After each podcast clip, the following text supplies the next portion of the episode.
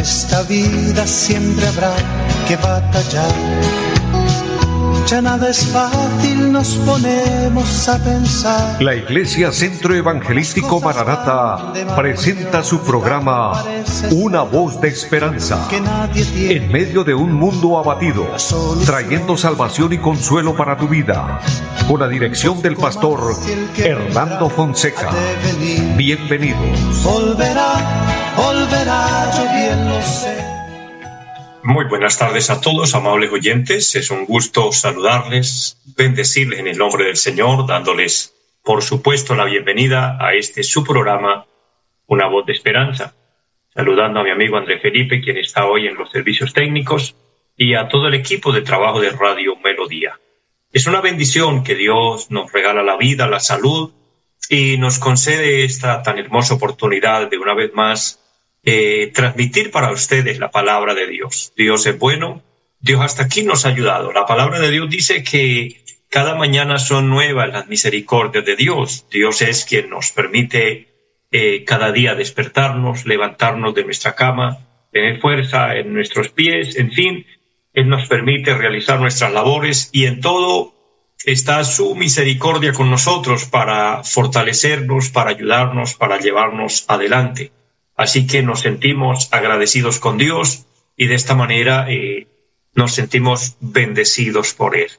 Hoy vamos a orar a Dios, como siempre, implorando su favor, su misericordia, pidiendo al Señor que nos bendiga. Así que, hermanos, amigos, siervos, siervas de Dios que nos sintonizan, aquí en nuestra bella ciudad de Bucaramanga y en cualquier área donde usted esté o en cualquier parte de nuestro país o del mundo, ya que estamos también transmitiendo por Facebook, eh, les amamos, les bendecimos y les invitamos a que oren con nosotros. Vamos a pedir al Señor que su gracia se extienda de una manera especial y, y vamos a suplicar al Señor un milagro. Mira, Dios es un Dios de milagros. Él hace maravillas. La Biblia dice que Dios es el mismo de ayer, de hoy y por los siglos. Y hay una palabra que quiero leer y está en el libro del profeta Isaías capítulo 43 el versículo 2 dice, cuando pases por las aguas yo estaré contigo, y si por los ríos no te anegarás. Cuando pases por el fuego no te quemarás, ni la llama arderá en ti. Ahí está, esta promesa preciosa de la palabra nos da la seguridad de que Dios es quien nos guarda, Dios es quien nos cuida, es quien nos da la provisión diaria, no nos deja a la deriva, no nos deja solos, lo que sí indica es que no vamos a ser librados de las pruebas, de la dificultad. Por eso dice, cuando pases por las aguas o por los ríos o por el fuego. Y todas estas eh, tres ilustraciones nos hablan de, que Dios permite, y es por voluntad de Él, y esa es la realidad de la vida, que seremos probados, que seremos eh, pasados por momentos difíciles. Dios lo permitirá así, porque ahí dependemos más de Dios, aprendemos a confiar más en Él y nuestra fe crece. Por eso, en medio de la prueba, en medio de la dificultad, acerquémonos a Dios, como también cuando estamos en bendición, cuando todo está bien, en cualquier momento, en cualquier época, en cualquier etapa. Seamos de los seguidores de la palabra, como decía el salmista David, bendeciré a Jehová en todo tiempo, en toda hora, en cualquier circunstancia, bendecimos a Dios, adoramos a Dios. Y vamos a orar en este momento, vamos a pedirle al Señor que nos bendiga y que tome control de todo. Padre y buen Dios que esté en el cielo, le damos gracias porque nos permite esta oportunidad, estar realizando el programa Una voz de esperanza y estar transmitiendo para muchas personas. Gracias por este emisor Dios, por los medios que tú utilizas para que el programa se realice. Y gracias por cada oyente, aquellos hombres y mujeres que se conectan y son bendecidos, y que unidos oramos primeramente pidiendo misericordia, pidiendo perdón, que somos humanos, somos pecadores, pero creyendo en el perdón, en la bondad y la misericordia de Dios con nosotros. Pedimos que bendiga nuestro país, bendiga a Dios de una manera grande nuestro territorio, a cada habitante, cada situación difícil. Y mira las necesidades, las peticiones que hay, aquellas personas que oran y suplican por un milagro. Obra de una manera especial. La mano milagrosa de Dios sea movida para traer sanidad, para traer solución a cada situación. Bendice cada familia, Dios. Allí donde hay necesidad, Dios mío, que haya la manera y forma de salir adelante, de suplir cada necesidad, que se abran puertas de empleo, Dios. Allí donde hay tristeza, que haya consuelo, que haya paz, que haya alegría, Dios. Lo pedimos en el nombre de Jesús. Pedimos que nos dé vida y poder en la parte espiritual, en el área espiritual de la iglesia, Señor. Todos los hermanos, hermanas, siervos, siervas de Dios que necesitamos a diario la fortaleza y la fuerza en Dios. Ayúdanos. Permítenos continuar, seguir hasta el final. Dios, lo pedimos en Jesucristo y que haya una palabra de bendición, de edificación, como hasta aquí nos ha ayudado en cada programa que hoy sea un programa de bendición, de edificación para todos, de salvación, de vida eterna. Hoy en el nombre de Jesús y le damos gracias. Amén. Amados, confiemos en Dios, dependamos de la voluntad de Dios, de la ayuda bendita que viene de Él. Nuestra fe está firme, nuestra fe está en Dios, está en su palabra. Y Dios es quien nos ha ayudado y hasta aquí nos ha sostenido. Y así como Dios se ha glorificado hasta este día, yo estoy seguro que lo seguiremos viendo, obrar milagros, obrar eh, señales, prodigios maravillosos a nuestro favor. Que Dios es un Dios fiel, pero también es un Dios todopoderoso. Por eso uno de los atributos principales de Dios es que Él es omnipotente, Él todo lo puede. Por eso confiamos en Dios. También creemos en la verdad de Dios, en las promesas divinas. Y dentro de sus promesas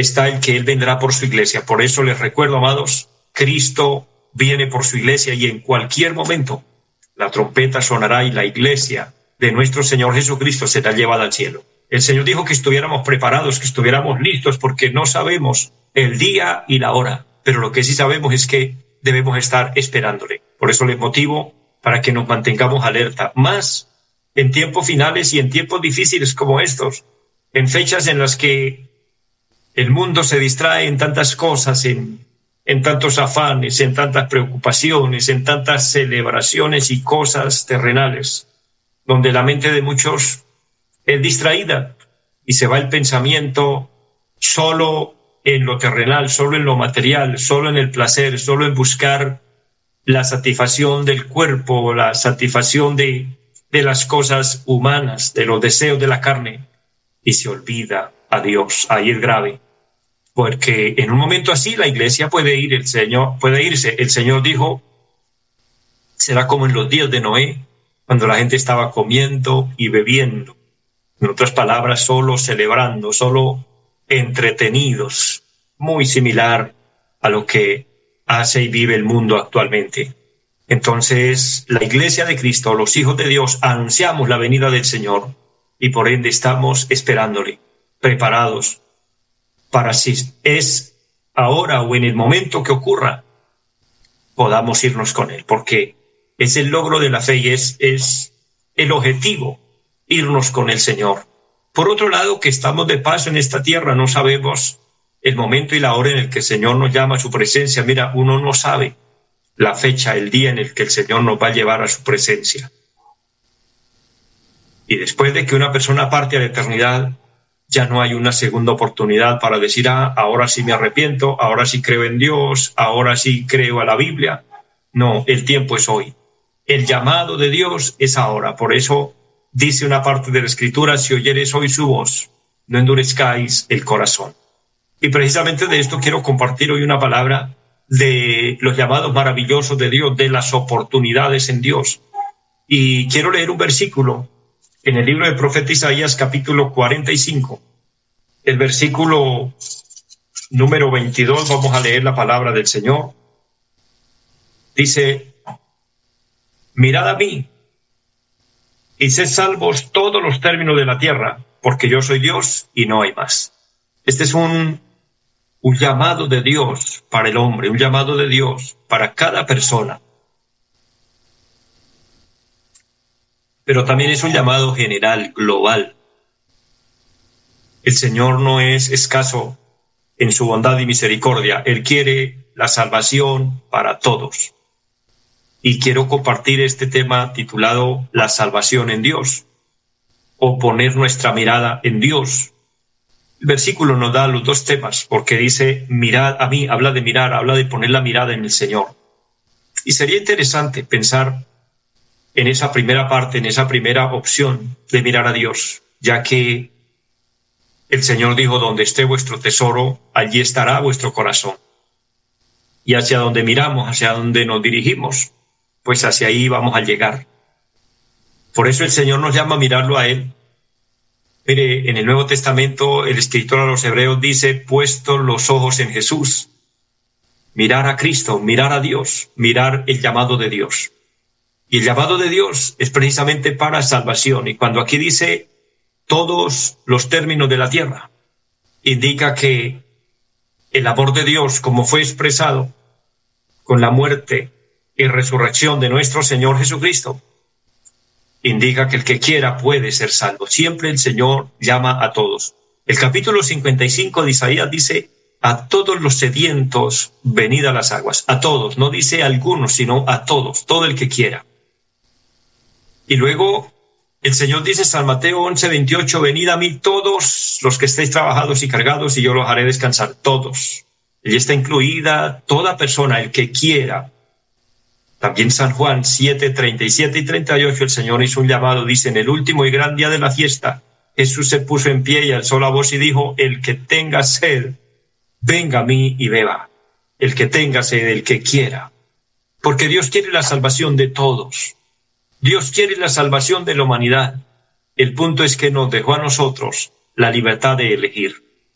Una de las cosas que puedo compartir y he aprendido y he recibido de Dios es que Dios respeta en el ser humano el libre albedrío.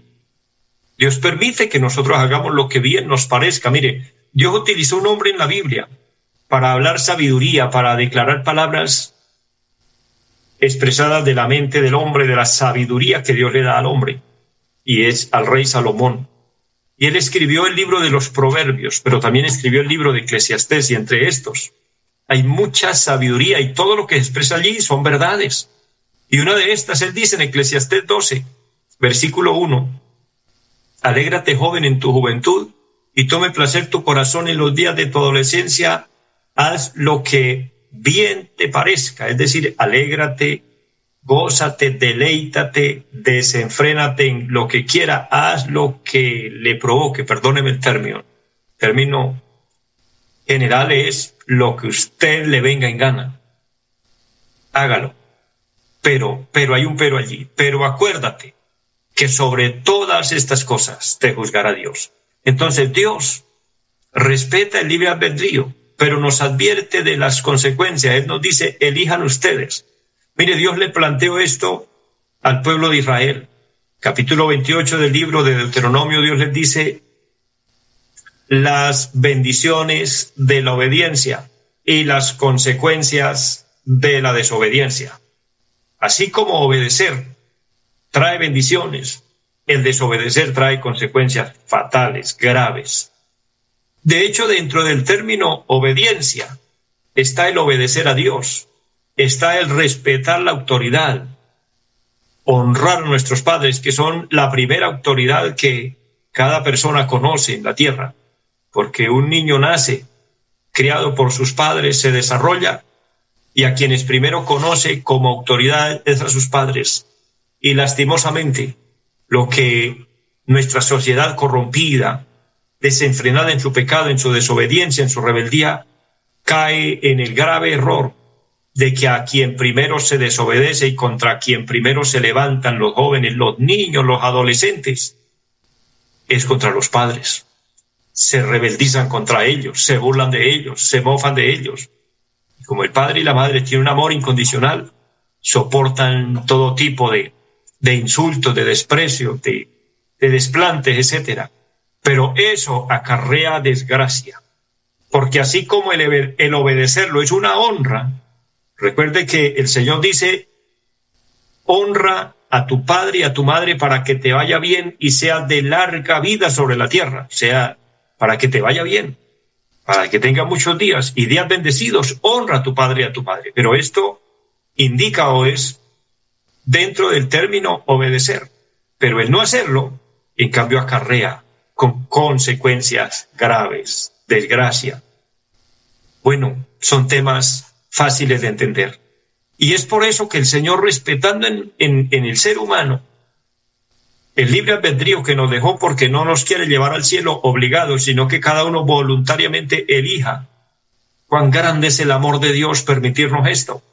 De no haber sido así, pues sencillamente hubiéramos sido como robots, guiados y eh, manipulados por Dios y lo hubiera podido hacer y bien hubiera sido pero Él nos creó a su imagen y semejanza. Una de estas es dejarnos libertad, libertad de elección.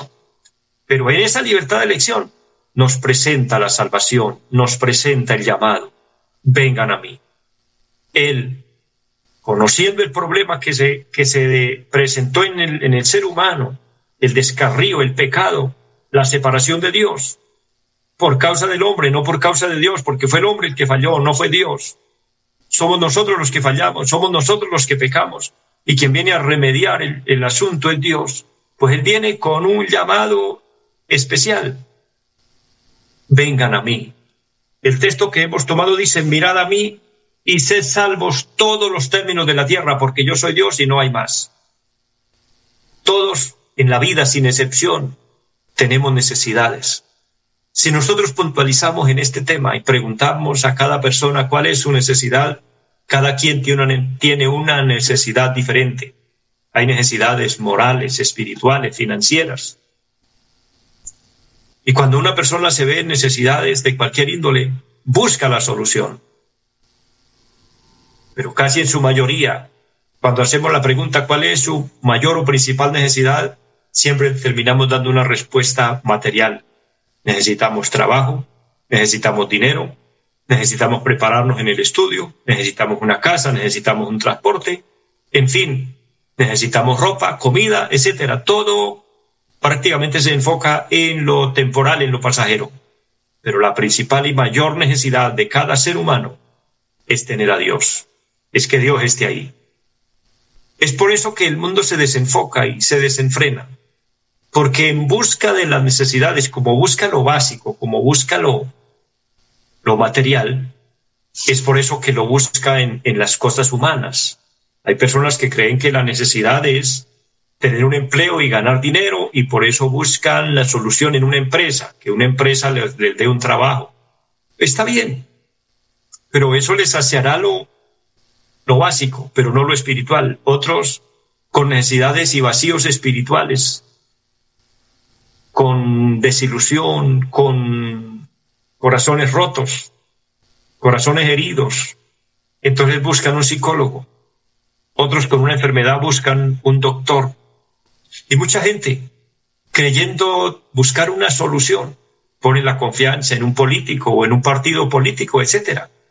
Todo esto nos muestra un, un, un patrón fuerte. Se está buscando todo aquí en lo terrenal pero son pocos los que buscan de verdad la solución donde está la solución. La solución no está en una empresa, la solución no está en un psicólogo, en un doctor, la solución no está en un político o en un partido político, no, la solución está en Dios.